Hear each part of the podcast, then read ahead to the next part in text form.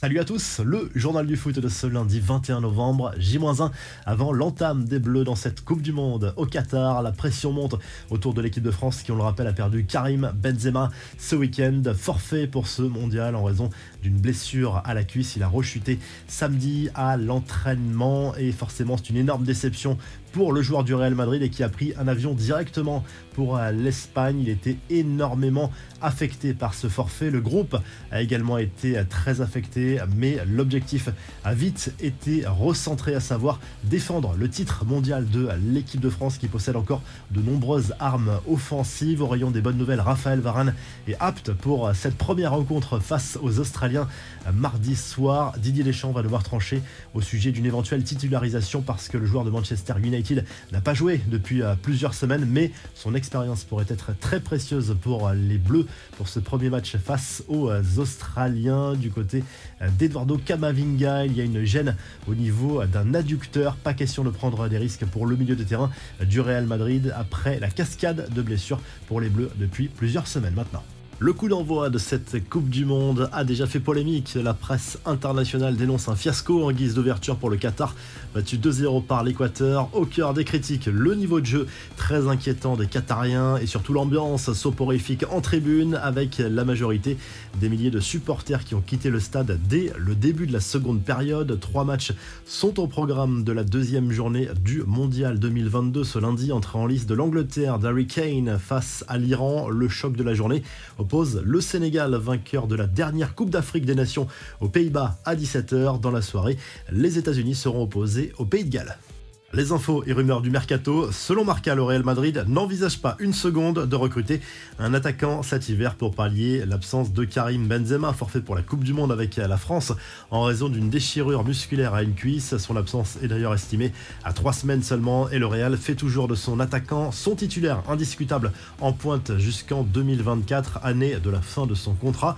Le club espagnol ne prévoit aucun renfort en janvier, encore moins d'un attaquant. Cristiano Ronaldo, lui, a-t-il fait un nouvel appel du pied au Real Madrid dans le plus grand secret. C'est ce qu'affirme le journal catalan Sport. Le Portugais souhaiterait revenir pour simplement un contrat court. Méfiance tout de même puisque la presse espagnole précise également que le président madrilène Florentino Pérez ne semble pas très convaincu à l'idée d'un potentiel retour. Laissez-moi tranquille, c'est le message passé en substance par Cristiano Ronaldo ce lundi.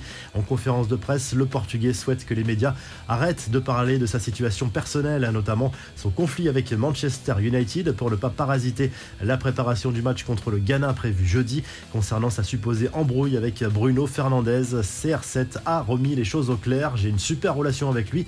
Son avion était en retard et je lui ai demandé s'il était venu en bateau. Je plaisantais avec lui, a confié Ronaldo très agacé. Et Lucien Favre, lui, garde la confiance de sa direction malgré un début de saison plutôt décevant. Il a reçu l'assurance de terminer la saison sur le banc de l'OGC Nice. Les Aiglons sont 9e de Ligue 1. Les infos en bref, sa parole est extrêmement rare et pourtant elle est omniprésente dans la vie de ses fils. Dans un entretien accordé à TF1, la mère des frères Pogba a livré son sentiment sur le conflit qui oppose Paul et Mathias. La matriarche assure que ses deux enfants sont victimes de certains de leurs proches dans cette affaire. Paul commence à se remettre, bien sûr que ça l'a tourmenté. Il ne nous l'a pas dit après le braquage, personne n'était au courant. Ses frères non plus, on l'a sûrement menacé pour ne pas qu'ils nous disent qu'on l'avait braqué. A lâché la mère des frères Pogba, elle prend aussi la défense de Mathias, qui selon elle est étranger à cette affaire concernant l'histoire du marabout que Paul aurait payé pour déstabiliser Kylian Mbappé. La mère de famille est formelle, tout cela ne tient pas la route.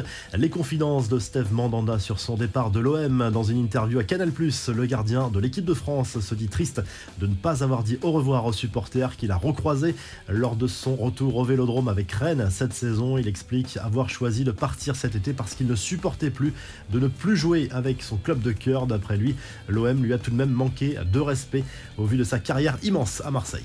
La revue de presse, le journal L'équipe consacre sa une à Kylian Mbappé. Plus que jamais, après le forfait de Karim Benzema, l'équipe de France compte sur la star du Paris Saint-Germain pour lui redonner le sourire lors de cette entame face à l'Australie programmée mardi soir pour les champions du monde en titre. Du côté de l'Espagne, le journal Marca consacre sa une à Jordi Alba, l'un des cadres de Luis Enrique. Notre force, c'est le groupe, assure le joueur du FC à Barcelone. L'Espagne qui entrera dans la compétition ce mercredi contre le Costa Rica et en Italie.